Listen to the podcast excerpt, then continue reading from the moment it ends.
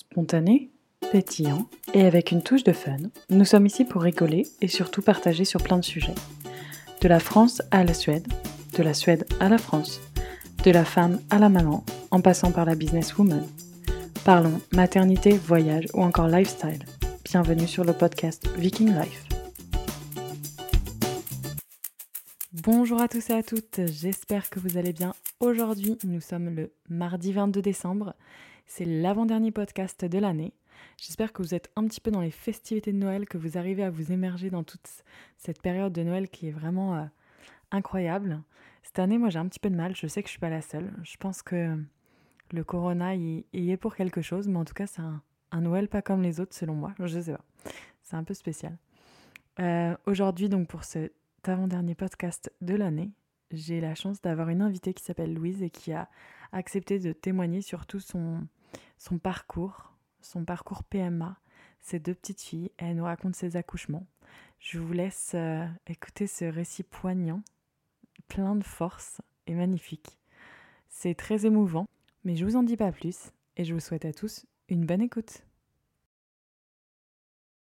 Bonjour Louise, merci beaucoup d'avoir accepté de venir à mon micro aujourd'hui. Est-ce que tu peux te présenter et présenter ta famille, s'il te plaît? Alors, du coup, je m'appelle Louise, j'ai 31 ans. Je suis maman de deux petites filles et mariée à un homme qui s'appelle Arnaud. Euh, je suis infirmière depuis 2012. Euh, j'ai travaillé un petit peu en maternité à la suite de mon, diplôme. Et ensuite, j'ai vu qu'on avait des projets de bébé, euh, travailler les week-ends, c'était compliqué. C'était comment de travailler en maternité? Oh, C'était trop bien. C'était génial. Franchement, j'ai adoré. Euh, surtout que j'étais dans une maternité où on prenait en charge euh, le couple, en fait. Le couple dans le sens le bébé et la mère n'étais pas en charge que de distribuer les médicaments comme dans beaucoup de maternités où, où il y a encore des infirmières. Là, vraiment, l'infirmière, elle avait un rôle euh, vraiment particulier. Euh, je prenais en charge, euh, par exemple, les chambres de 1 à 10, par exemple.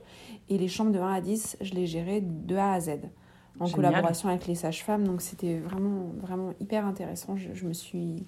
Je me suis éclatée dans ce, dans ce poste. C'est là où j'avais fait mon, mon, mon mémoire aussi, enfin mon dernier stage. Et euh, donc voilà, après j'ai dû le quitter à contre-coeur, mais mmh. c'est comme ça, c'est la vie qui, qui, a, qui, a, qui nous a, qui m'a demandé de faire ça en fait, hein, pour pouvoir m'occuper de mes, mes, enfants. Et du coup, après, j'ai pris euh, des postes euh, en direction de crèche. D'accord. Et donc, je suis toujours là actuellement.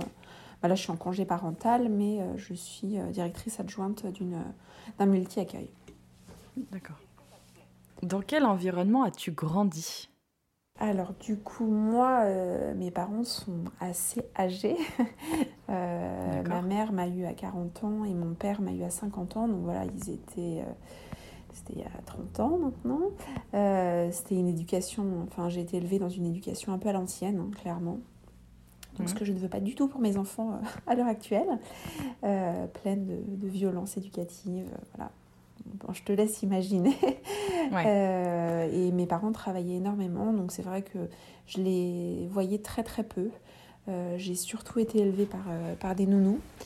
Et D'accord. Donc voilà, ce qui fait qu'au jour, à l'heure actuelle, j'ai une relation un peu particulière avec, avec, avec mes parents, clairement. Je pense que c'est en lien avec le fait que voilà, je les ai pas, je les ai pas tellement vus quand j'étais petite, quoi. Je te pose la question de ton éducation parce que je trouve ça intéressant de voir euh, d'où les mamans viennent pour savoir comment tu construis euh, en tant que maman. Je pense que les enfants étaient secondaires par rapport à la carrière professionnelle de, de mes parents. Donc euh, effectivement, moi là, au jour d'aujourd'hui, moi, ma priorité dans la vie, c'est clair que c'est ma famille. Hein. C'est je, je, je, je re, ma, ma, ma, carrière, je, je, suis vraiment passionnée par mon métier, j'adore ce que je fais. Mais clairement, euh, mes enfants, ça reste ma priorité. Et c'est pour ça que voilà, je, je, je, veux vraiment avoir une, édu enfin, une éducation euh, qui, qui, leur convienne, qui me convienne, qui convienne à mon mari. Bon, mon mari est un peu, a un peu une éducation aussi à l'ancienne, donc il est, il est un peu plus dur que moi là-dessus. Euh, mais euh, c'est vraiment important pour nous, euh, vraiment de, de, respecter nos enfants, d'être à l'écoute de nos enfants et ce qu'on n'a pas forcément eu en tant qu'enfant, nous, euh, de notre côté. Je trouve ça intéressant que tu dises que ton mari soit un peu plus dur que toi, parce que je crois que c'est un peu pareil. Enfin, je le, re- ouais, je le ressens euh, quand je, bah, déjà quand je parle avec d'autres mamans, mais aussi euh, nous. Euh, J'ai l'impression que le papa est toujours un petit peu plus strict. Enfin, je sais pas si c'est une idée, mais Oh, je pense, ouais, je pense que tu as raison, c'est un peu, un peu partout pareil. Hein. Je sais ouais. pas si notre cœur de maman est un peu plus mou, je ne sais pas. Non, ouais, il y a un truc là. Mm. Donc, euh, tu me racontes que vous avez envie d'avoir des enfants, du coup, tu changes de métier. Comment se passe euh, quand tu tombes enceinte? Enfin, comment ça se passe tout ça? Euh, alors du coup, euh, bon, bah, ça se passe pas forcément comme, euh, comme on l'avait imaginé. Donc on se marie, nous on se dit, bah voilà, on va faire notre voyage de noces, notre bébé va arriver pendant le voyage de noces. Sauf que pas du tout. Tu l'as fait où ton voyage de En noces? Polynésie française. Oh, ça devait être sympa. C'était génial. Ah, c'était magnifique. Ça donne envie. Ouais, c'était magnifique, c'était magnifique. Et du coup, c'est vrai que c'était le lieu idéal, quoi. Sauf Ouais. que pas du tout. Euh, sauf qu'on détecte, bah voilà, que je tombe pas enceinte. Enfin, moi, je, je, je prenais pas la pilule, donc je suis jamais tombée enceinte. On se protégeait pas, on, on avait dit advienne que pourra. Et euh, du coup, je ne tombe pas enceinte. On part en voyage de noces, je ne tombe pas enceinte. Et à la rentrée, on décide d'aller voir un, un gynécologue spécialisé euh, dans l'infertilité. Euh. Parce que voilà, moi je savais, j'avais des cycles, enfin j'avais pas de cycle, enfin c'était super, super étrange en fait. Et je savais vraiment au fond de moi qu'il y avait quelque chose qui n'allait pas. Donc effectivement, on, on va voir le, le médecin qui, nous a, qui a commencé à nous donner des traitements pour, euh, pour remplacer une hormone qui me manquait, une hormone euh, de l'hypophyse. Enfin, je te passe les détails médicaux, mais voilà. Ouais. Sauf que j'ai fait des réactions euh, disproportionnées à ces traitements. Donc on a tout de suite arrêté et on est passé quand même très rapidement euh, à un parcours FIV pour pouvoir maîtriser un peu, un peu mieux tout ça. Et euh, du coup, euh, il s'est passé un an entre euh, le moment voilà, où on a rencontré notre médecin et le moment où je suis tombée enceinte de ma, de ma première euh, fille. Euh, et donc, Comment ça se passe un parcours FIV du coup? Euh, bah, du coup, euh, ça dépend des médecins. Nous, ça a été plutôt vite parce qu'on était dans le privé, donc on voyait un gynécologue dans le secteur privé. Dans le public, ça peut être très long, je le sais. J'ai des copines qui sont passées par, dans le secteur public et c'était très long. Euh, du coup, nous, effectivement, on a eu un premier rendez-vous. On a toute une batterie d'examens, euh, tant pour euh, la femme que pour l'homme. Ce que je trouve plutôt bien parce que euh, voilà, c'est pas tout le temps à Ouais. cause des femmes, il faut, faut, le- faut se le rappeler. hein. Euh, et dans beaucoup de cas, euh, c'est assez tabou, mais c'est la cause des hommes. Enfin, c'est à cause. J'aime pas ce mot-là, c'est parce que c'est pas, on n'est pas responsable de ça, mais voilà, ça vient de, ça vient d'une infertilité masculine. Donc du coup, voilà, il y, a tout un tas d'examens pour euh, monsieur et pour madame. Et en fonction de ça, il y a la stratégie thé- thérapeutique qui, qui est proposée par le médecin. Donc nous, voilà, effectivement, comme moi, j'avais un corps qui répondait trop fort au traitement, on est passé en FIV. Euh, du coup, bah, c'est une stimulation hormonale, donc euh, souvent avec euh, des injections. Un contrôle échographique et bilan sanguin euh, tous les trois jours. Donc c'est ça, Ah oui. ouais, ça c'est un peu contraignant. Mais Mm. bon, ça dure que, que 10-12 jours la stimulation. Ah ok. Donc Ah oui. ça fait pas tant que ça au final.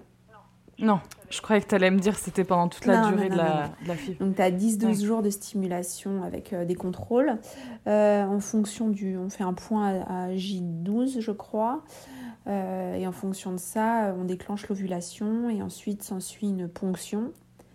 Euh, une ponction des ovocytes et un recueil des spermatozoïdes de, du- de l'homme. Et ensuite, bah, le- la rencontre se fait. et ensuite, Super. tout dépend euh, en fonction des, des protocoles, mais J2, J3, J4, J5, on te transfère euh, le ou les embryons. Et ensuite, à 14 jours post, euh, post-ponction, tu as un, un bilan sanguin. Un bilan sanguin pour voir le taux de, de bêta-HCG, pour voir si ça a pris ou non. Et du coup, ça a pris assez rapidement pour vous, d'après ce que Euh, j'ai bah alors non, la première euh, tentative a échoué. La première tentative de FIV Ah, a échoué. euh, ça a été un peu le coup de massue parce que bon que la tentative ait, ait échoué, bon c'est ça arrive, c'est des choses qui arrivent. Mm. Sauf qu'on se disait qu'on allait avoir des embryons congelés pour pouvoir éviter de repasser sur le billard, voilà, pour faire refaire tout le tout le grand truc. Sauf que ça avait tellement pas marché, qu'on n'avait aucun embryon viable à congeler. Donc ça, ça a été Ah, super difficile à accepter, de se dire que bah voilà, euh, il fallait tout recommencer et tu te dis bah ouais, il y a un vrai problème quoi. Il y a un vrai problème, ça marche pas et là c'est super euh, difficile à accepter quoi. Donc euh, on est Est-ce que tu as été suivie bah, psychologiquement? Enfin, comment tu l'as vécu, toi? Bah alors la première tentative, non, j'avais pas de suivi psy. La deuxième, j'en ai réclamé un. J'en ai réclamé un parce que ouais. euh, c'était super dur. J'arrête, tout le monde me disait euh, ce que j'avais pas envie d'entendre. Euh, ça veut dire arrête de stresser, c'est pour ça que ça fonctionne pas. Sauf que, enfin, faut arrêter de croire que l'embryon il se dit oh là là, ma mère est stressée, je vais pas rester ici. Faut, faut arrêter de culpabiliser les femmes, je trouve. On a le droit d'être stressé, on a le droit de trouver ça dur, on a le droit de pleurer. Enfin, c'est c'est pas. C'est, c'est- Accueillir les c'est émotions. pas, ouais, c'est pas facile, quoi. Donc, euh, moi, quand on me disait arrête de stresser, faut que tu te détendes, ça va marcher, quand tu t'y attendras pas, tout ça, stop. Stop, stop, parce que Mm. c'est pas vrai. C'est pas vrai. Il y, a des, il y a des femmes qui ont des vrais problèmes médicaux et euh, c'est pas parce qu'on est stressé, détendu, énervé, content, joyeux, enfin peu importe, que qu'on va tomber enceinte. Enfin, parfois, il y a des vrais blocages euh, médicaux et, or- et organiques, quoi. Donc, Ouais. euh, Ouais. donc euh, c'est pour ça que moi j'avais réclamé un, un suivi psy euh, pour la deuxième tentative. Donc euh, on avait changé complètement notre stratégie thérapeutique avec le médecin. D'accord. Parce qu'en fait il avait découvert que mes embryons se développaient mal entre guillemets dans les paillettes, donc extra extra utéro. Je sais pas si on dit ça comme ça, t'as compris. Euh, et qui se développaient Ouais. mieux euh, dans mon utérus. Donc euh, D'accord. Ça, je ne pourrais pas expliquer pourquoi, mais c'est ce qu'il m'avait dit. Euh, donc du coup, on a on a opté pour un changement de traitement et un changement de... On les a transférés très précocement. Donc euh, dès qu'il y avait une division, enfin une... Les, premières, euh, les premiers stades de, de, de l'embryon, on me les transférait tout de suite. Donc ça veut dire à J2 post-ponction. Et on m'a transféré deux embryons à la deuxième tentative et euh, bah, un a pris. Un a pris, donc j'étais enceinte euh, de ma, de ma petite fille. donc le, le Génial. 20 mai, non le 1er juin 2016. Tu devais être trop contente. Ouais, ouais, c'était, c'était... J'avoue, c'était un peu irréel. c'était un peu irréel après un parcours comme ça et bon, voilà, c'était, c'était vraiment chouette. quoi. Comment t'as... Quand t'as su la nouvelle, comment t'as réagi? Euh, alors, vu la déception de la première fois, euh, où j'avais ouvert euh, toute seule dans mon coin les résultats du labo, euh, et où je m'étais retrouvée toute seule face à ce résultat négatif, où ça a été très très difficile. Euh, La deuxième fois, j'avais appelé mon mari, je lui avais dit, écoute, voilà, les résultats sont arrivés sur le serveur du labo, je suis au boulot, clairement, je vais pas, je vais pas attendre ce soir parce que c'est inhumain hein, cette attente. Ouais, je veux le savoir. Euh, je voulais le savoir, donc je lui dis écoute, tu sais quoi, je te donne mes accès, tu vas l'ouvrir et je veux que ça soit, ça soit toi qui me l'annonce, que ça soit positif ou Ah. négatif. Parce que voilà, je, je, je me sentais pas là au moins, j'aurais été au téléphone avec lui, il aurait été là pour, euh, pour me réconforter si, si ça allait pas. Et mon mari qui n'y connaît rien, donc ouvre le truc, il me dit bah euh, je comprends pas trop, euh, il y a un chiffre. Je dis mais dis-moi, euh, c'est quoi le chiffre? Il me dit bah il y a marqué 40. Et là, euh, moi je savais très bien ce que ça voulait dire. Ouais. Il me dit mais ça veut dire quoi? Je comprends rien. Et je lui dis bah on, on est, enfin je suis enceinte quoi. On attend un enfant. C'est ça. Donc, euh, on a mis du temps à réaliser. Et en fait, dans le parcours PMA, tu dois contrôler euh, à, donc, une première fois, ensuite deux jours après, ensuite trois jours après, pour voir que la cinétique, euh, pour savoir si la cinétique est bonne, que ça évolue bien. Donc, D'accord. euh, donc voilà, donc on a contrôlé régulièrement. Moi, étant super stressée, euh, j'ai continué les, les bilans sanguins. Euh, Ouais. Parce que je voulais me rassurer que ça évoluait positivement, parce que je sais pas si tu sais, mais Mais t'as eu raison au final. bah, j'avais besoin de ça pour me rassurer. En fait, j'avais besoin Ouais. de quelque chose de concret parce que euh, effectivement, tu sens pas le bébé tout de suite. Il faut attendre euh, un taux de HCG euh, supérieur à, je dirais peut-être des bêtises. Je crois que c'est vers 3000 euh, afin de pouvoir voir le sac dans l'utérus. Donc, si tu vas faire une écho dès que tu es enceinte, on voit rien. On voit juste un Mhm. endomètre bien épais. Donc, euh, Mhm. donc voilà, j'avais pas de, j'avais pas de quoi me rassurer euh, concrètement. Donc ça, c'était difficile. Donc c'est pour ça que j'ai continué à faire mes petits bilans sanguins pour me rassurer. Au labo, ils me connaissaient. Et tout est, tout est allé nickel. Voilà, c'est ça. Donc, et ta grossesse, comment elle se passe du coup? Euh, Ma grossesse, bah écoute, euh, le début se passe très bien. Je suis pas malade. Enfin, franchement, une grossesse de rêve. Hein. Je bosse. Euh, sauf, donc j'ai appris que j'étais enceinte en juin, le début juin. le 3 septembre, j'ai mon contrôle. mon contrôle, pour, je crois que c'est mon. Des trois mois peut-être Je crois que c'est ça, mon, mon écho T1. Euh, donc je vais voir mon gynéco, je lui dis oh là, je comprends pas, j'ai le ventre dur. Et là il me dit pardon? Je, dis ah. bah oui, euh, je sais pas, c'est peut-être normal, je sais pas, peut-être que c'est le bébé qui bouge. Il me dit attends, attends, attends, tu as le ventre dur euh, combien de fois par jour? Je dis j'ai pas compté, mais très souvent quoi. Et je lui dis, et là, il est en train de faire l'écho, je lui dis attends, bah voilà, regarde, ça arrive là, il est tout dur. Et là il me dit ah ouais d'accord, on arrête tout de suite. il me dit on arrête tout de suite, il y a des contractions donc à trois mois et demi de grossesse. Euh, il ah me dit donc là c'est repos. Euh, donc euh, j'avais un métier quand même, voilà, j'étais, je travaillais à la crèche, donc c'est vrai que j'étais souvent à droite à gauche, à aller aider en section. J'ai une crèche sur trois étages, donc j'aime pas trop prendre l'ascenseur, donc j'étais tout le temps dans les escaliers. Donc il me dit là on arrête tout de suite. En plus, j'étais pas immunisée contre le CMV, Mhm. Euh, donc tu sais, c'est le, le, virus qui peut que les enfants te transmettent. Donc en crèche, c'est autant dire que c'est un bouillon de culture. C'est un virus qui est asymptomatique pour les enfants, mais chez la femme enceinte, ça peut être très grave. Ah, je savais pas ce que c'était. Et euh, bah, on n'en parle pas beaucoup en fait. Et mon gynéco me dit euh, Vous travaillez où? Je lui dis bah, En crèche. Il me dit Ah oui, d'accord, bah, raison de plus, vous n'y retournerez pas vous n'y retournerez pas, euh, vous n'êtes pas immunisé contre le CMV. Donc là, il m'explique ce, que ça peut, ce que ça peut créer. Donc il me fait à moitié. Qu'est-ce que ça peut créer le CMV du euh, coup bah, Des malformations, un problème cérébral, de la surdité, enfin des trucs pas très sympas quoi. Ah oui, ouais, ouais c'est pas, c'est pas anodin quoi. Et euh, il y a pas mal d'associations qui commencent à voir le ah, jour. je vais me renseigner. Ouais. Et c'est très, très controversé, hein, les arrêts pour CMV, quand tu travailles dans la petite enfance. Il y a des médecins qui vont te dire euh, de toute façon, euh, même si vous l'attrapez, on ne peut rien y faire. Donc euh, vous pouvez continuer à travailler. il y a d'autres médecins comme le mien qui disent il est hors de question que vous chopiez cette, vous chopiez cette saloperie. Donc, donc il m'a tout de suite arrêté au repos.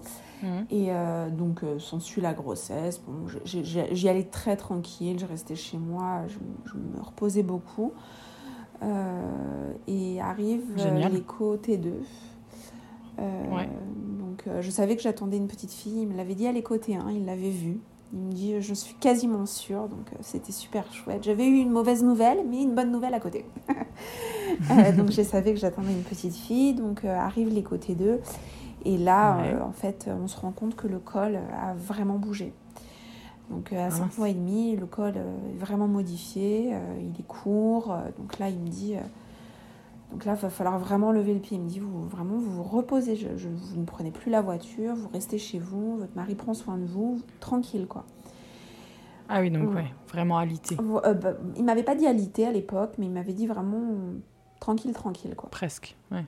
Et euh, donc, tout allait bien à l'écho T2. Euh, je reviens, lui, mon gynéco fait des échos tous les mois. Donc, c'est super chouette, quoi. Euh, Est-ce que c'était le même gynéco qui t'avait suivi pendant le parcours PMA euh, Mon gynéco pour la PMA ne fait que de la PMA et euh, il ne veut pas s'occuper des suivis de grossesse. Donc il m'avait transféré un de ses, ses, amis, collègues. Confrères, Et du coup, un mois après les côtés 2, je reviens et là, bah, clairement, ça continue de se dégrader. Malgré le repos, je contractais toujours comme une malade. Hein. et là, il me commence à me parler bah, des injections de corticoïdes, effectivement un traitement par tocolyse pour, euh, pour arrêter les contractions en fait. D'accord. Euh, euh, il me garde pendant plus d'une heure dans le cabinet. Je, pleurais, je pleurais parce que là, j'étais en train de me dire bah, que j'allais accoucher d'une petite fille prématurée. J'ai encore les larmes aux yeux qui montent, hein, mais c'était vraiment, vraiment horrible, quoi. Euh, et heureusement, très émouvant. c'est un gynéco absolument. Enfin, franchement, c'est quelqu'un d'absolument incroyable. Vraiment, j'ai rarement rencontré un médecin comme ça. Rarement. D'une gentillesse. C'est la perle à garder. Ouais, ouais, ouais. d'une gentillesse et d'une compétence. Mais franchement, vraiment, j'ai pas de mots pour le décrire. Je lui ai dit. Euh, Je, je, je, il est absolument incroyable. Et euh, donc il me garde pendant un moment dans le cabinet, il me prend dans les bras, il me dit que ça va aller, que, que va s'en sortir et que je vais pas accoucher prématurément, qu'on va tout faire pour arrêter ça. Donc je pars aux urgences euh, pour euh, arrêter les contractions. Et là, à Trousseau, donc moi j'accouchais à Trousseau dans une- maternité niveau 3, euh, à côté de chez moi. Donc pas là où est mon gynéco. Mon gynéco euh, euh, travaille à la clinique de la Muette, dans le 16e. Et euh, c'est niveau 1, donc euh, il était absolument hors de question que j'accouche là-bas. Il était trop tôt, donc il m'envoie euh, dans ma maternité. Et, euh, et de ça, donc ils me donnent les traitements. Ils me disent, bah voilà, euh, maintenant on prescrit plus l'alitement, euh, faut que vous reposiez. De toute façon, c'est pas l'alitement qui fera arrêter les contractions. Bon, j'étais assez perplexe euh, à- par rapport à leur discours. J'y croyais pas trop. Je savais que de toute façon, je contractais moins quand j'étais allongée, donc euh, il fallait que je reste Il allongée. fallait que tu suives ton instinct. Voilà, et, euh, et euh, là, je me souviendrai toute ma vie de, cette parole de, de- d'interne qui me dit Bah écoutez, euh, moi je vous conseille d'attendre encore une semaine avant d'accoucher, comme si c'était moi qui décidais, hein. Parce que dans une semaine, votre bébé sera viable. D'accord. Voilà, voilà, voilà ce qu'on te, te véhicule aux urgences. Et euh, là, Ouais. autant te dire que. T'as dû être, euh, mari, dévastée. j'ai même pas eu de mots. J'ai même pas eu de mots pour lui répondre. J'ai dit ok, on est reparti avec les médicaments. Effectivement, il voyait que je contractais comme une dingue. Euh, donc à partir de ce moment-là, euh, j'ai décidé de plus aller les voir eux parce que j'étais vraiment contrariée de leur discours et je trouvais que les paroles qui Ouais. aux femmes étaient vraiment pas appropriées. c'est dur, hein. Voilà. Ouais. Euh, parce que enfin moi qu'il soit 20, 24, 32, 38 semaines, j'étais enceinte de, mon- de ma petite fille quoi. Enfin donc euh, Ouais.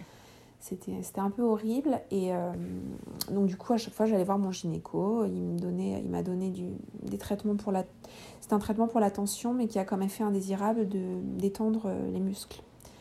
Euh, donc il m'a donné ce traitement euh, qui effectivement me faisait baisser ma tension donc j'étais un peu dans, le gaz hein. mais j'avais vachement moins de contractions. Et à l'heure actuelle, trois ans après, je suis pertine, enfin je suis sûre que c'est grâce à ce traitement que je n'ai pas accouché prématurément. Et Ouais. euh, donc du coup la grossesse s'ensuit, euh, 32, euh, l'écho des- l'écho T3. Tu devais être assez stressée quand Euh, même. stressé, le mot est faible. Ouais, j'étais vraiment, euh, j'étais vraiment pas bien. Quoi. Euh, donc, euh, donc voilà, la grossesse se suit. J'avais des, échographies tous les 15 jours du col chez mon gynéco pour contrôler. Euh, ça me rassurait, je voyais ma petite fille, donc ça c'était super chouette. Ça a aidé à tenir, tu vois. Et euh, parce que alité toute seule chez toi euh, en plein hiver, euh, c'est pas très drôle. Non, ouais. Euh, J'imagine. du coup, voilà, je fais mon écho T3. Le col s'est stabilisé, il n'avait pas bougé depuis. Euh, je contractais toujours beaucoup, super. mais le col bougeait plus. Euh, Ouais. C'est quand même un, un, voilà, un pas rassurant. Donc, et puis à 32 semaines, tu te dis que ben, voilà, c'est pas top, mais quand même, il reste deux semaines avant d'atteindre un palier qui est quand même convenable. Euh, 34 Ouais. semaines, euh, 36, 37. À 37, on me dit bah, on arrête les médicaments. Et là, la panique. la panique parce que je voulais pas les arrêter. Parce que je voulais pas accoucher tout de suite. J'avais dans ma tête, je me disais si j'arrête le Loxène, Je vais aller au non, terme. Tu vois, je me disais, si vraiment, si j'arrête le Loxène à 37 plus 1, je vais accoucher à 37 plus 2. Et euh, du coup, je voulais pas l'arrêter. D'accord. Donc, du coup, euh, le gynéco me dit, bah écoute, si tu veux pas l'arrêter, euh, t'attends encore une semaine, mais à 38 semaines, tu l'arrêtes, s'il te plaît. Donc, je m'étais dit, bon, je l'arrête à Ok. 38 semaines et tout. Euh, et là, à 37 plus 4 ou 5, je crois, plus une seule contraction. Donc, je l'arrête. Euh, je l'arrête euh, et ça a duré 2-3 jours sans contraction et ça s'est remis à contracter. mais- Et là, jour, nuit, je n'avais zéro répit. Donc c'est bien que ce médicament marche. Ça devait être fatigant, mine de rien. mais bizarrement, je pense que mon corps s'était habitué. Donc j'avais pas mal. Ouais, tu, tu, J'étais rodée, euh, quoi. ouais, t'avais ça dans ton. Et, euh, Ouais, c'est ça. ouais, C'était ta ça, journée, C'était mon quotidien. Et, euh, et du coup, Mm. à 38 plus 5, euh, je vais voir ma sage-femme parce que j'avais des monitos hebdomadaires. Je vais voir ma sage-femme et je lui dis, mais écoutez Ouais. Aurélie, là, là j'en peux plus. Je dis franchement, je contracte depuis le 4 Je vais accoucher maintenant. Là, clairement, il faut que ça s'arrête. J'étais en larmes dans son cabinet. Il me dit, bah, il est un peu tôt pour faire un décollement, mais bon, si vraiment t'es pas bien, je le fais quoi. Elle m'a fait un décollement des membranes. Elle m'a dit, bah, soit dans 48 heures t'accouches, soit ça marche pas, et bah, tire à terme quoi. Et, euh, et, effectivement, 48 heures après, j'étais en salle de travail. Et, euh, Nickel. Et voilà, et ça s'est passé très très rapidement, la naissance de ma, de ma petite fille. Je suis arrivée, je crois, à 10, enfin, je me rappelle plus trop les horaires, mais vers 18h. Et, euh, et j'avais des contractions enfin, confortables. Il comprenait pas trop comment je les trouvais Comme des contractions Peu importe. euh, donc euh, le col était ouvert qu'à 1. Donc il m'avait dit, bah, va marcher un petit peu. Si tu veux pas la péridurale tout de suite. Donc j'ai été marcher. Et et euh, ensuite, les contractions se sont vraiment intensifiées. Et euh, en fait, il m'a dit quelque chose, euh, le sage-femme, il m'a dit, bah, de toute façon, si on vous met, la... il aurait jamais dû me dire ça, hein, parce qu'il m'a dit, si on vous met la péridurale, de toute façon, quoi qu'il se passe, dans 48 heures, vous aurez votre fille dans les bras. Et là, je me suis dit, ah donc mettez-moi la péridurale maintenant. parce que en, vrai, j'arrivais à supporter mes contractions. Mais du coup, je lui ai dit, bah oui, oui, effectivement, j'ai un peu mal. Mettez-la moi. Et, euh, et, du coup, bah voilà, ils m'ont mis la péridurale. Et euh, je sais pas si tu veux que je te raconte ma, mon accouchement ou si c'est le moment. Ah bah si, vas-y. Si sur la, dans la continuité des, des choses. Euh, bah c'est ça. Et du coup, bah voilà, ils m'ont mis la péridurale qui n'a pas marché, qui était sortie de son caté au bout d'une heure. Donc, euh, je, comprenais, je trouvais ça vraiment nul, la péridurale. Je disais à mon mari, mais ça marche pas leur truc. C'est vraiment. Je comprends pas pourquoi tout le monde en fait un foin de cette péridurale parce que vraiment ça ne marche pas, quoi. Et non, ouais, c'est ça. Et, euh, la sage-femme revient et euh, elle dit Ah oui, bah en effet, je comprends que vous ayez mal. Elle est plus dans son. Dans son le cathéter est plus dans, le, dans, le, dans l'espace enfin, entre les vertèbres. Donc on me repose la péri, effectivement, là je sens une nette amélioration. C'était vraiment, vraiment super en fait. euh, ouais. T'avais changé de discours euh, Et du coup, bah voilà, vers 3h du matin, elle revient, elle me, elle me refait un décollement des membranes pour essayer d'accélérer un peu les choses. Et euh, j'étais ouverte qu'à 2 ou 3, je crois. Euh, non, c'était vers 4h, je crois.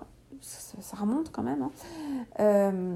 Et, et, une heure après, je, je, dis à mon mari, écoute, je vais peut-être me prendre pour une dingue, mais je, sens vraiment quelque chose entre mes jambes, quoi.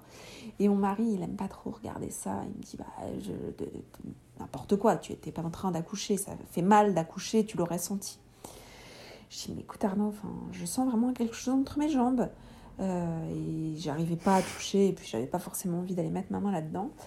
Euh, donc il appelle la sage-femme, la lève le drap, et il y avait la tête qui était sortie. Donc j'avais vraiment quelque ah chose entre les jambes. Elle n'a pas eu le temps de s'installer que la petite était sortie. Ça devait être hyper intense. C'était super intense et j'ai poussé une fois quoi. Et t'as senti quand tu bah, poussais Ouais, mais j'ai poussé une fois et elle est sortie, elle était déjà elle était dans sa poche des os et elle, n'a pas réussi. Elle, ah, est, coiffée, elle n'a pas réussi à, avec le petit crochet à rompre la poche des os. Euh, du coup, elle a dû prendre une paire de ciseaux et découper elle, elle avait jamais ah vu ça. Elle avait jamais vu ça. Et du coup, bah, ma petite Rose est née euh, à 5h20, à 5h23 et tout allait bien.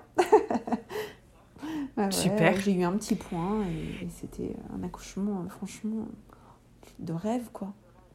Et je me suis dit, j'ai accouché de ma fille, je me suis dit, ah ouais, il y a vraiment une justice sur cette terre. J'ai eu une grossesse pourrie, mais j'ai un accouchement dingue. Mais un accouchement magnifique. Donc voilà. Et comment, euh, quand tu as ta petite fille euh, dans les bras, comment, tu, comment se passe euh, ce début de vie à trois du coup? Alors là, moi, ça a été waouh. Enfin, je crois que c'était le, plus beau moment de ma vie. Clairement, de, de voir cette petite fille que j'avais tant désirée, tant imaginée, c'était enfin, magnifique. Et tout de suite, bah, mon mari était un peu en retrait, il n'était pas hyper à l'aise. bon, je voyais qu'il était extrêmement émue. Moi, je suis très émotive, donc j'étais en larmes. Et tout de suite, ça a été le, coup de mmh. foudre, quoi. Et je me suis dit, ah ouais, ah ouais, je suis maman, quoi. Je suis maman, c'est magnifique. Ça y est. C'est magnifique. Et on a réussi. Ça y est, c'est la, la boucle, enfin, pas la boucle est bouclée parce que je savais que je voulais d'autres enfants, mais la, la, petite boucle était bouclée, quoi. Et moi qui voulais pas. Ouais, la première, ça. en tout Et cas. Moi qui voulais pas forcément allaiter, J'allais acheter des biberons et tout. hein. Ah oui, donc tu voulais pas allaiter Je jusqu'au voulais bout. juste faire la tétée de bienvenue. Et puis je me suis dit, bah après je donnerai le biberon. Sauf que pas du tout. Je l'ai mis au sein et là je me suis dit, ah ouais, c'est- c'est juste le rêve. C'est ça d'allaiter. Et j'ai allaité Ouais. pendant trois ans. ouais. Eh, c'est génial, c'est génial. euh, Ah, clairement. Comment s'est passé le sevrage? Euh, bah alors le sevrage, euh, c'est... Elle Bah, l'a en fait toute non. seule? Euh, Comme j'avais pour projet d'avoir ma deuxième, par parcours PMA du coup, le gynéco ne voulait Ouais. pas que j'allaite et qu'on fasse une PMA en même temps. Pas que les médicaments étaient incompatibles, parce qu'ils étaient compatibles, mais euh, parce que euh, l'allaitement, ça, tu as une prolactine très haute et la prolactine euh, Oui. est un peu, enfin, fait des cycles un peu défaillants. Donc, il voulait pas du tout qu'on, qu'on, qu'on se, clairement, on se tape des, des- de la PMA et à côté de ça, en allaitant, en se mettant des bâtons dans les roues. Donc, il m'a dit, vous arrêtez d'allaiter et un mois après, on, on fait la tentative. Donc, euh, le sevrage, euh, ça a été Est-ce que c'était le même Ouais, gynéco toujours le même, parce que j'avais des embryons congelés Ouais, dans la toujours. clinique où il exerçait. Euh, donc euh, j'ai j'ai commencé, j'ai attendu le dernier moment pour arrêter l'allaitement parce que c'était pas, pas c'était plus difficile pour moi que pour Rose. Euh, donc j'ai commencé à Ouais. arrêter une tétée par semaine en fait, pour vraiment que ça se passe progressivement, que ça soit confortable pour moi. Et euh, elle y a vu que du feu. Ouais. Elle y a vu que du feu. Elle prenait pas le biberon, donc euh, elle voulait pas de mon lait ailleurs qu'à la source. Donc euh, on a remplacé les, par, des, par des yaourts. Et euh, la dernière tétée qu'on a enlevée, c'était celle du matin, je crois. Et euh, en fait, comme moi j'avais des horaires décalés au boulot, bah, je partais avant qu'elle elle me voie. Donc quand elle me voyait pas, elle réclamait pas le sein en fait. Donc ça, ça a été Ouais. très Ouais. très facile le sevrage et en euh, allez, cinq semaines c'était réglé quoi. Donc tu vois, j'ai arrêté en février. Enfin, ouais, on- bah pour son anniversaire, elle a, parce qu'elle a été opérée euh, en début février, je l'ai allaitée encore. Et euh, il m'a fallu quatre semaines, tu vois. Et le, et le, non, non, il m'a fallu deux mois. Il m'a fallu deux mois, tu vois, pas cinq, sem- cinq, cinq à huit semaines à peu près, parce que le 1er avril, on me transférait l'embryon de l'embryon. Et elle est née à quelle date Euh, ta fille Rose est née le 2 février 2017. D'accord, ok. Et euh, Et du coup, le deuxième parcours PMA, t'étais prête ouais, ouais, ouais, je savais que ça allait être super facile parce que le transfert d'embryon congelé, euh, t'as 15 jours à prendre des petits comprimés, t'as deux échographies à faire et deux bilans sanguins, et puis, et puis on te transfère l'embryon. Donc c'est super light, quoi. Super. Ah ouais, C'était ouais, moins lourd que le rien à premier. voir. Bah, tu vois, euh, on a commencé le 15 mars, 1er avril, on me transférait l'embryon. Le 15 avril, je m'en souviendrai toujours, c'est pour l'anniversaire de mon mari, on a découvert que j'étais enceinte, quoi. En un Ah oui, mois, c'était euh, comme une lettre à la poste. et c'était. je- Ça a été trop rapide pour moi. Je, je m'étais dit dans ma tête, on commence le 15 mars, mais je vais pas tomber enceinte. En fait, je voulais un bébé de début d'année. Donc c'est pour ça que j'avais calé ces dates-là. Bon, pas de bol, elle est née en fin décembre. mais euh, je voulais un bébé de début d'année parce que euh, voilà, je trouve que. Comme quoi, on ans- peut jamais contrôler. Hein. Ah ouais, c'est ça. Euh, clairement, parce que je trouvais que deux ans et demi, c'était un peu tôt pour rentrer à l'école. Bon, après, ça, ça c'est très personnel, mais Ouais. euh, du coup, quand euh, voilà, on a vu que j'étais enceinte, pareil, j'ai demandé à mon mari d'ouvrir le résultat du bilan sanguin. Et puis, je trouvais que c'était un chouette cadeau d'anniversaire si c'était positif. Ouais. Donc, donc voilà. Donc, il a le 15 Et cette fois-ci, est-ce qu'il avait compris les, les chiffres? Mais pas encore À croire que ça lui avait pas servi de leçon la première fois. Non, non, il avait pas compris. Il a- Mais là, on était tous les deux. On était tous les deux. Donc un- pu lui expliquer. Ouais, je lui- il me dit, bah, il y a marqué 23. Je l'avais fait un jour avant. Euh, je l'avais fait deux jours avant, parce que je devais le faire le lundi 17. Et je l'avais fait le 15 parce que euh, déjà j'étais trop impatiente. Et, Ouais. euh, et je commençais à être malade. J'avais mal au Et tu cœur. t'es dit. ouais. J'avais mal au cœur. Et, euh, et je me suis dit, vas-y, c'est l'anniversaire de mon mari, ça peut que être positif ce jour-là. c'est pas, c'est pas possible autrement. Euh, donc voilà, il l'avait pas compris. Il me dit, bah, il y a marqué 23, je sais pas trop à quoi ça correspond. je dis, bah, c'est positif. donc, euh, Trop bien. ouais. Et du coup, euh, comment se passe cette seconde grossesse? Alors, euh, bon, bah voilà, conception plutôt facile et grossesse, bah, rebelote, un peu galère. Euh, donc, euh, à 4 semaines, euh, donc, euh, j'apprends que je suis enceinte. Donc toujours trois bilans sanguins successifs après le premier. Ouais. Sauf qu'on voit que la cinétique est pas, pas canon, tu vois. Ça augmente, mais ça double pas. Ça doit doubler en toutes les 48 heures, en fait. Ouais. Sauf que ça double pas. Ça met plutôt 3-4 jours à doubler. Et là, tout le monde sort les parapluies, tout le monde panique en disant que je fais une grossesse extra-utérine. Parce que bon, c'est extrêmement rare dans, dans un parcours PMA parce qu'on sait où on met l'embryon. Mais il arrive que l'embryon aille se promener ailleurs. Ça arrive. Donc euh, clairement, là s'ensuit toute une batterie d'examens, Mhm. des échographies tous les jours, des bilans sanguins tous les jours à l'hôpital, Ah oui. jusqu'à ce qu'on voit l'embryon. Donc autant dire, on a découvert ma grossesse à 23, avec un taux de bêta-HCG à 23, et il faut attendre, je crois, entre 1000 et enfin vers 3000 de bêta-HCG. Donc il se passe un petit moment, tu vois, Ouais. avant de voir quelque chose. euh, Parce que tant qu'ils visualisent pas l'embryon quelque part, ils se disent que c'est ailleurs, tu vois. Donc d'un côté, c'est très sécurisant parce qu'au moins tu sais que voilà, tu, tu, tu risques rien, mais c'est terriblement long. Et euh, du coup, moi, je- en plus, c'était euh, la période où je devais partir en vacances.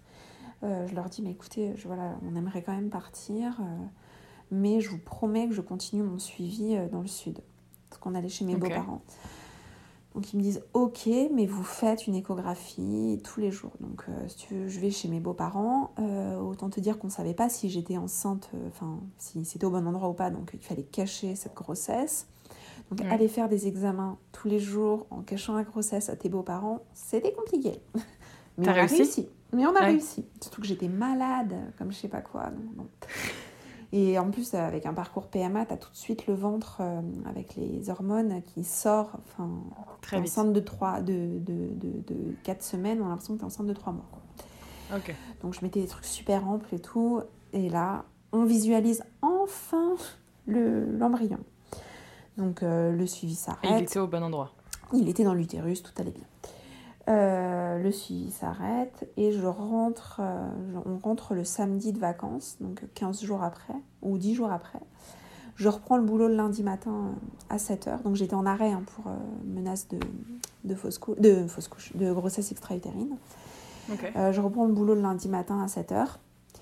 Euh, et là, à 9h, hémorragie.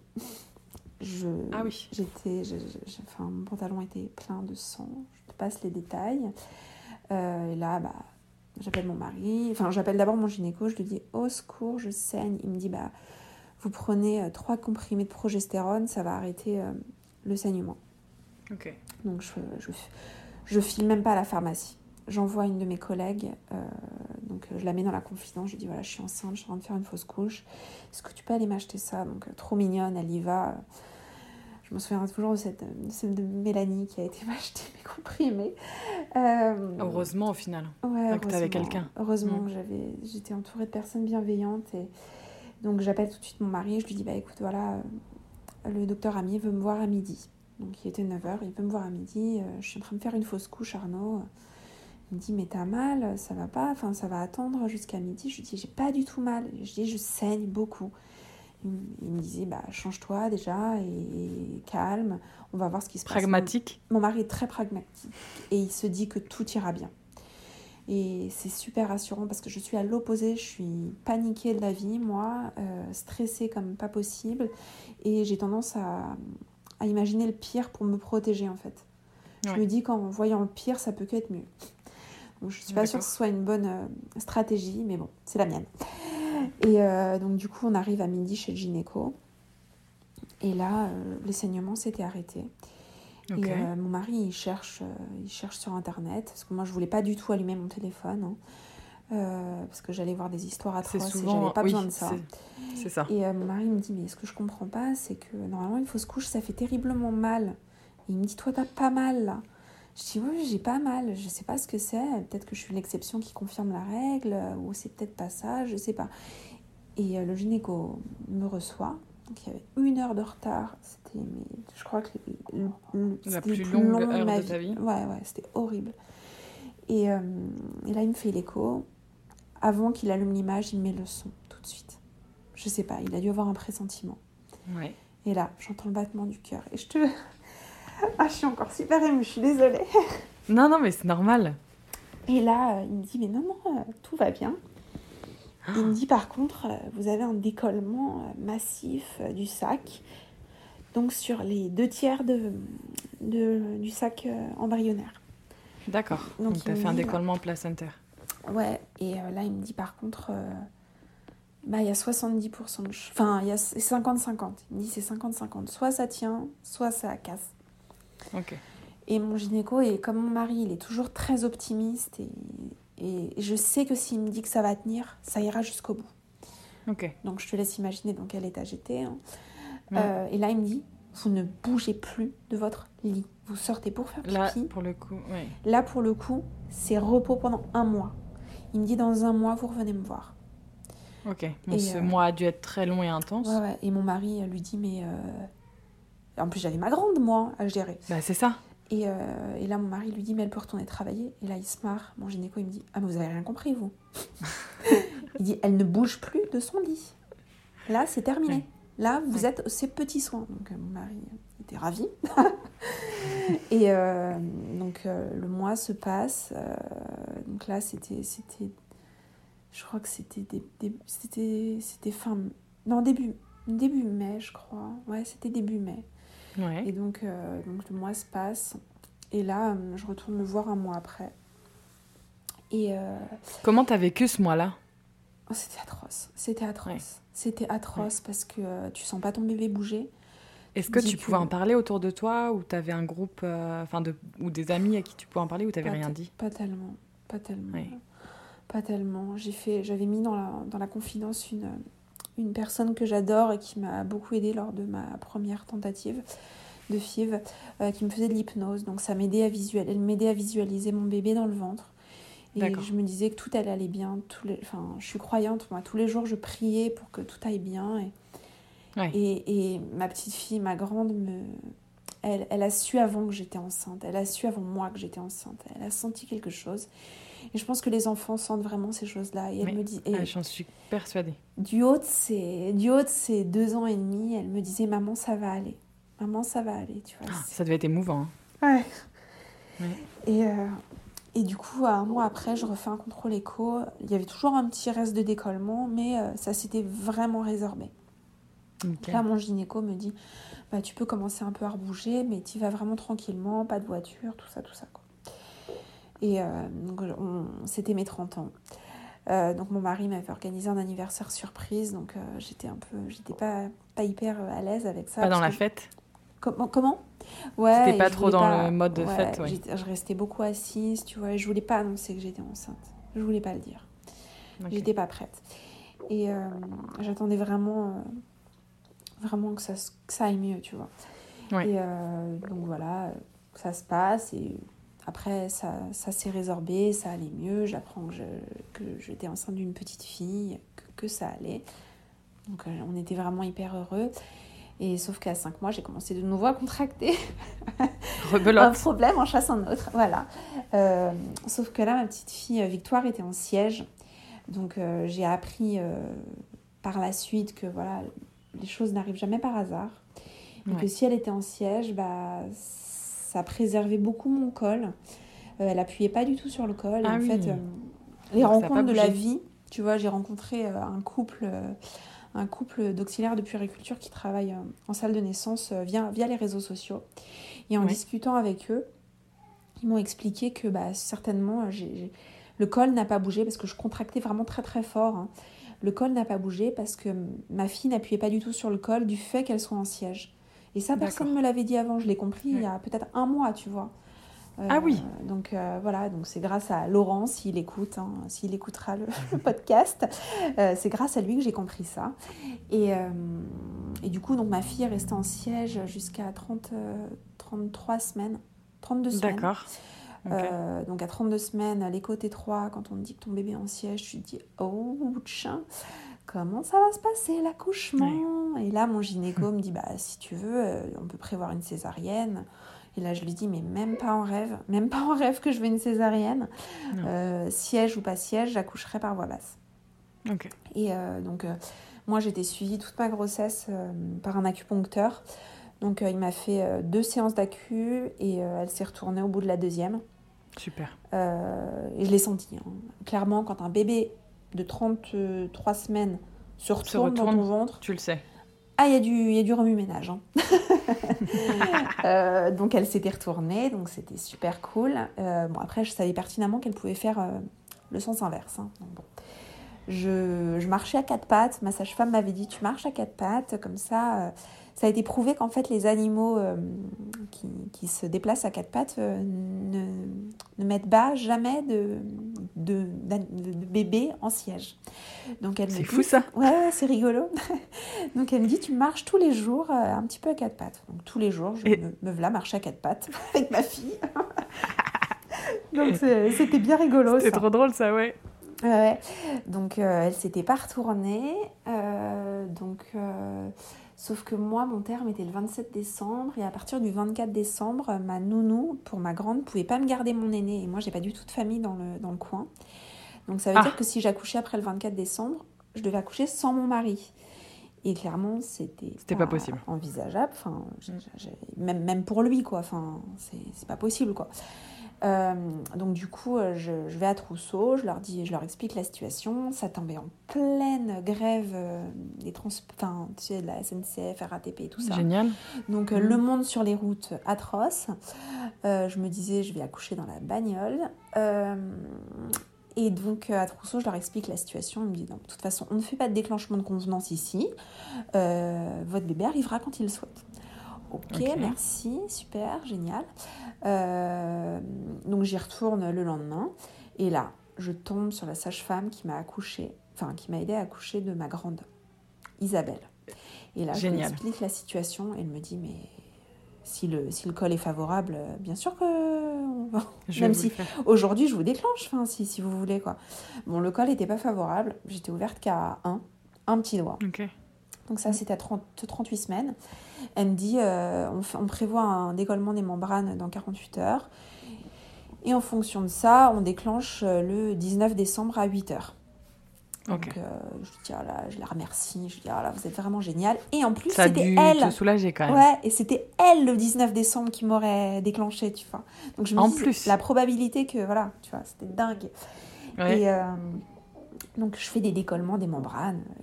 J'en fais trois jusqu'au dernier. Est-ce que ça fait mal? C'est pas hyper agréable. Ok. Mais quand t'as contracté toute ta grossesse, ça fait rien. Ouais, c'est ça. Ça dépend où, C'est où est ça, ta ça notion dépend, de la ouais, douleur. ta jauge de, de douleur. Et euh, du coup, le 17... euh, non, le 18 décembre... Ouais, le 18 décembre, je vais voir ma sage-femme libérale et je lui dis, écoutez, là... Enfin, clairement, euh, Madame Cara, euh, faut faire quelque chose, là. Là, je dis, il faut, il faut que la petite, elle sorte. Et là, elle me dit, euh, je dis, vous donnez tout. Vous donnez tout, vous me faites un décollement, je serre les dents, serre les doigts, serre les pieds, tout ce que vous voulez, mais vous y allez. Et là, elle me dit, mais vous êtes sûre? Je dis, ah oui, allez-y, là, on donne tout. Je dis, j'ai pas envie d'être déclenchée avec des médicaments, euh, j'ai envie d'accoucher naturellement. Et là, elle m'a fait un décollement. Ah bah, je m'en Mhm. souviens, lui, il m'a fait mal. Et je sens tout de suite que c'est pas la même chose. Et je tu sens que ça commence. Je sens qu'il y a un truc qui se met en route. Bon, je continue ma petite vie. Je vais voir une copine qui avait accouché un mois avant pour voir sa petite fille et tout. Et je voyais que ça commençait à être compliqué euh, dans la journée, quoi. Et euh, donc je rentre chez moi, je m'occupe de ma grande et tout. Euh, on dîne avec mon mari le, le 18, le 18 au soir. J'avais pas très faim, parce que j'avais pas, j'étais fatiguée, donc il me commande, il me commande un chinois. Et euh, donc je vais me coucher. euh, je lui dis je suis fatiguée, j'ai mal. Il me dit bah prends un space-fond et va te coucher. Donc je vais me coucher. Je lui dis ah, j'ai envie d'avoir le lit pour moi toute seule. je dis j'ai besoin de place. Qu'on a un lit de 140, donc deux, plus le coussin d'allaitement, plus le ventre, c'était compliqué. Donc Ouais. il se met dans le canapé et je m'endors. Et là, à 2h du mat, je me réveille. Je dis ah, j'ai mal au ventre. Je dis il y a le chinois qui est pas passé ou j'ai la gastro, je sais pas. Ça va Je pas du tout. Je vais aux toilettes, ça va pas du tout et tout. euh, bah, rien, j'ai mal au ventre. Je remonte me coucher, je me rendors et là, une heure après, oh, je dis mais c'est pas possible, ça ne passe pas, j'ai trop mal quoi. Et pas une seule seconde, je me suis dit mais ma cocotte, t'es à terme, c'est des contractions en fait T'es en train d'accoucher. Ouais. Ouais. J'ai pas du tout pensé à ça. Donc et là, j'appelle mon mari, je dis Arnaud, ça va pas. J'accouche. C'est ça, il débarque et il me dit mais t'as des contractions en fait? Je dis Ah ouais, je suis peut-être en travail en fait. Et là, je tilte et je lui dis Bah, on va regarder les contractions. Et là, panique à bord. On se rend compte que les contractions, c'est pas toutes les 5 minutes, c'est pas toutes les 3 minutes, mais c'est toutes les 1 minute. et là, mon mari me dit Ah non, mais là, on appelle le SAMU. Hein. Ah, bon, moi, je, je veux pas que tu accouches dans la bagnole. hein. Parce qu'il devait, il devait déposer ma Très grande. pragmatique. Ah, il devait déposer ma grande. Et je lui dis hors de question, ils vont m'envoyer dans l'hôpital d'à côté, je ne veux pas accoucher là-bas. Je dis t'inquiète pas, je sens, j'ai un peu de temps. Donc il m'aide à m'habiller, il me commande un Uber, je pars à la maternité. Le Uber, je, je voyais qu'il était un peu étonné de voir une nana au milieu de la nuit comme ça. Je lui dis bah alors monsieur, paniquez pas, mais je suis en train d'accoucher.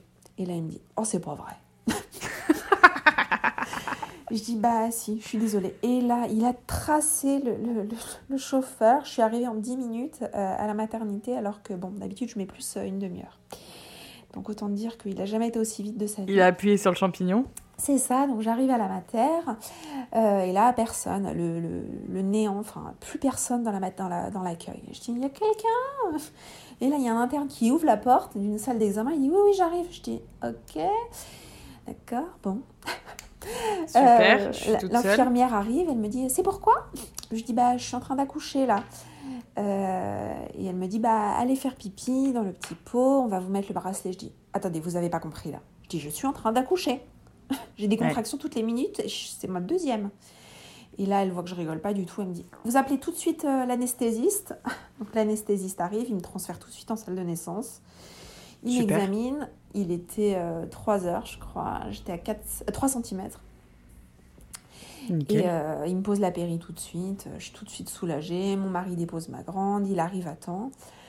Euh, et à, qu- ouais, vers 4 heures, la sage-femme arrive. Elle me dit bah, je, vais, je vais vous réexaminer, tout ça. J'étais toujours à 3 cm. Ça n'avait pas bougé. Elle me dit bah, écoutez, je reviens, je reviens dans une heure. Donc voilà, l'heure passe, euh, elle revient, 5 heures du mat, ou un peu avant 5 heures, elle m'examine. Euh, elle me dit, bah, vous pensez que vous êtes à combien? Je dis, bah, je sais pas, 4, 5, par là quoi. Et là, elle se marre, elle me dit, bah, vous êtes à complète. Ah oui. Et là, j'ai fait, oh putain, c'est pas vrai. Je dis, mais je lui dis, là, je fonds en larmes, je lui dis, mais c'est pas le moment, je ne veux pas accoucher maintenant. Savoir que je devais être déclenchée, déclenchée le, le jour même à 9 à 8 heures. hein. Truc. Mais Isabelle, du coup, était pas là. Non, non, non, elle est arrivée Ah. juste après. Mince. Et, euh, et donc là, elle me dit, mais vous inquiétez pas, euh, on a, on a une heure, euh, deux heures pour s'installer. C'est pas parce que vous êtes à dilatation complète que vous allez accoucher tout de suite. Donc elle me... Elle repart, elle me dit, voilà, essayez d'in- d'intégrer le fait que vous allez accoucher ce matin. Et là, elle claque la porte. Et là, deux minutes après, je dis à mon mari, tu la rappelles tout de suite. Je dis, là, là, là, là, là, là, là, ça sort, ça sort, ça sort, ça sort. Et là, je panique. Je serre, je, me sens, je serre mon périnée, mais tu sens, enfin, tu peux pas, quoi. Tu peux pas Non, retenir. Et là, elle arrive. Et là, elle me dit, bah, écoutez, on s'installe, on s'installe. Elle a à peine le temps de mettre des gants que la petite était en train de sortir. Nickel. Donc, euh, voilà. Sauf qu'elle est née avec une double... T'es faite pour accoucher, toi? Ouais, ouais, je sais pas. Hyper rapidement? Ouais, non, mais ça. si, c'est vrai. Ouais, ouais, j'accouche super rapidement, ça c'est clair. J'ai poussé deux fois. Euh, et elle est née à 5h04. Euh, par contre, elle avait double circulaire, donc euh, j'ai pas pu- pu faire le clampage tardif du cordon, donc j'étais un peu triste. Double circulaire, c'est le cordon autour du cou. Ouais, elle a eu deux tours. Ouais, euh, elle pouvait pas sortir, elle a dû le, le clamper avant, avant qu'elle sorte. Ok. Et, euh, et là, le truc, c'est que j'ai tellement accouché trop rapidement que mon utérus a pas compris. J'ai fait une atonie utérine. Donc, c'est l'utérus qui se contracte pas. Donc, euh, j'ai fait une Aïe. hémorragie de la délivrance. Donc, euh, là, s'ensuit six personnes, le balai des médecins qui viennent, qui te font trois révisions utérines. Voilà. Et je suis Ça restée. doit être sympa. Juste Ouais, après avoir accouché, t'as pas forcément envie de vivre ça. Ouais, c'est ça, c'était pas très drôle. Mais bon, j'avais ma fille en bonne santé, c'était tout ce qui comptait. Oui. Et je me souviendrai toujours de dire à ce médecin euh, Vous me laissez pas mourir. Vous avez interdiction de me laisser mourir. Ouais. Ça devait être intense, ça aussi. Ouais, je- c'était hyper intense. J'avais ma petite fille dans les bras et j'avais tellement peur qu'il m'arrive quoi que ce soit parce que je sais que c'est grave. Je sais que c'est grave une hémorragie de la délivrance et je sais que on peut en mourir.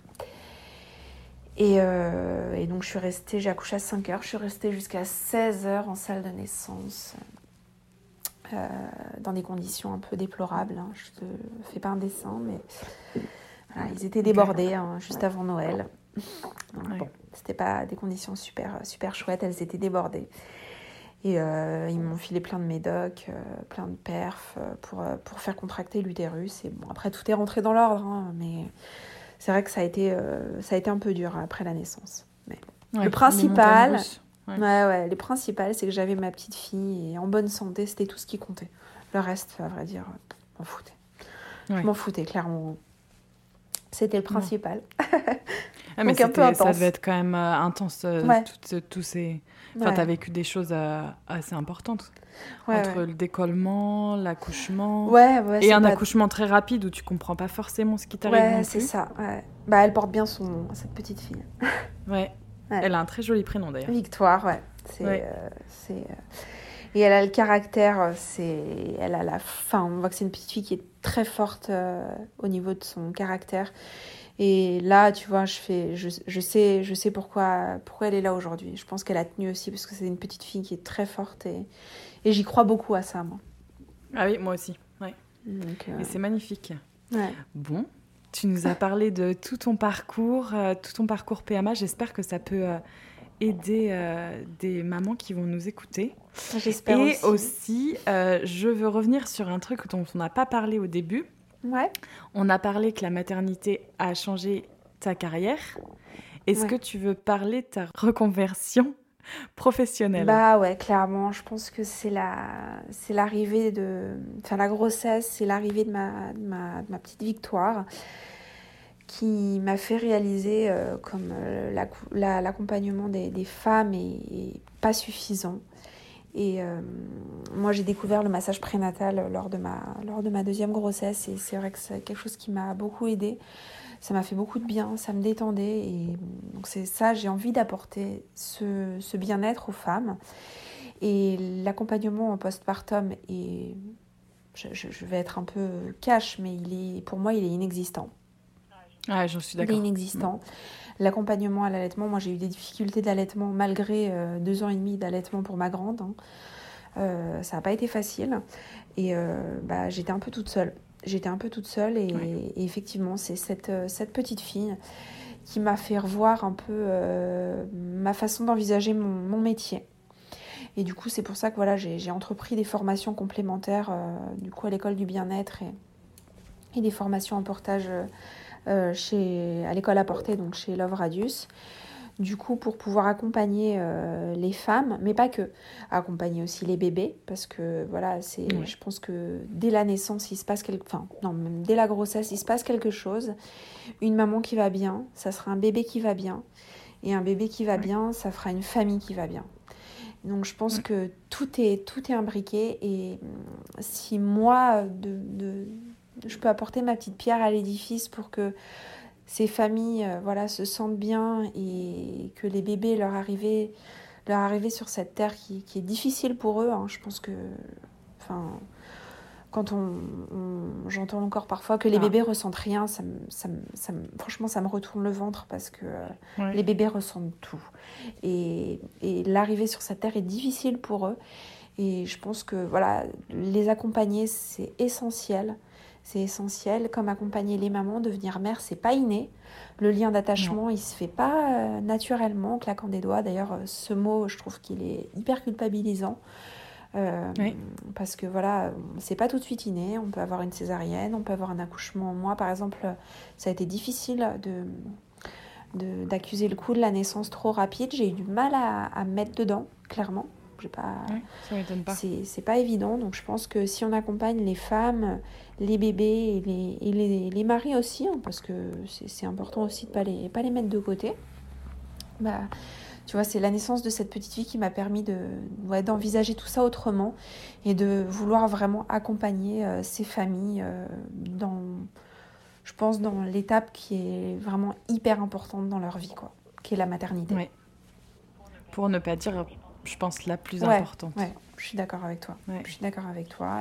Mais euh, je, je, comprends, pour, euh, quand tu dis que tu as accouché euh, trop vite et que tu n'as pas réalisé, moi j'avais l'impression, enfin c'est ce que j'ai eu pour William parce que j'arrivais en marchant à la maternité et deux heures après j'avais mon bébé dans les bras. Et, et en fait, quand on me demandait comment c'était ton accouchement, je me disais, mais j'ai l'impression de ne pas avoir accouché. Je suis d'accord avec toi, c'est clairement ça. Et c'est assez, euh, c'est assez bizarre comme euh, sentiment. Et en plus, après, t'as plein de personnes qui disent Mais, oh, mais t'as trop de chance d'avoir T'as accouché eu de la vite. chance. Peut-être, Ouais. peut-être. Peut-être que pour toi, ça a, été, ça a été très long et du coup, une femme qui a accouché rapidement, c'est une chance. Mais moi, j'aurais Mm. aimé que ça dure un peu plus longtemps. C'est très personnel et, et je trouve que c'est culpabilisant aussi de dire ça, tu vois. Je trouve que Oui. les gens, parfois, ils devraient... c'est c'est pas, ça part pas d'une mauvaise intention, mais ils devraient réfléchir aussi à, à l'impact des mots. Et tu vois, Mm. l'accompagnement périnatal, c'est vraiment, je trouve c'est une pratique où où il y a les mots, il y a le toucher, et chaque mot est important, comme chaque geste est important. Et, Bah, et surtout, enfin, quand tu racontes euh, ce qu'on t'a dit pour, euh, c'était pour Rose, Ouais. je crois. Ah. Euh, Et encore, je t'ai pas dit ce qu'on m'a dit pour. Victoire, mais des paroles que tu oublies jamais. C'est des paroles Ouais, que tu oublies jamais. aussi, ouais. Et les médecins, ils ont, enfin, là c'était moi, c'était des internes, des nouveaux internes. D'ailleurs, j'ai refusé de le voir, mais c'est, ils, ils ont des mots, ils pèsent pas forcément leurs mots, tu vois, ils sont vraiment dans le purement médical ouais. et Ouais. et une femme, elle est fragile émotionnellement et je trouve que chaque chaque mot doit être réfléchi. Comme pour les Mm. bébés, chaque geste doit être pensé. Et, et tu vois, l'accompagnement périnatal, c'est vraiment un, un mélange de, des mots et du toucher pour pouvoir accompagner ces familles. Et ça, je trouve ça tellement important. Tellement important. Ouais. Donc, c'est la naissance de Ouais, mon troisième bébé, l'essence. C'est très bien. Je mettrai toutes les, tous les liens en, en description euh, dans le podcast, euh, sur ton lien Instagram, sur ton lien, et euh, j'expliquerai un petit peu tout ça. Et moi, ce que je te propose, c'est qu'on fasse un- un- une suite à cet épisode dans quelques mois, quand tu auras lancé euh, Bah, ton troisième bébé, pour que tu nous racontes un peu plus ton activité. Bah, avec grand plaisir. Bon, bah super. Merci beaucoup. Est-ce que tu veux rajouter quelque chose? Bah non, je pense que j'ai été, T'as tout dit. ouais, j'ai été assez, euh, peut-être un peu trop longue, je sais pas. Non, non, non, non, il n'y a pas de souci. Euh, Non, non, j'en adore. un- Enfin, moi, j'adore écouter toutes ces ouais, et histoires. puis c'est un sujet qui me passionne, donc c'est vrai qu'on a du génial. mal à être euh, succinct dans ce genre de, de- de cas. Ouais, mais c'était très émouvant en tout Bah cas. écoute, merci. Merci beaucoup à toi, Louise, et à très bientôt. Bah oui, à bientôt et au plaisir de- de- d'échanger de nouveau. Merci, salut.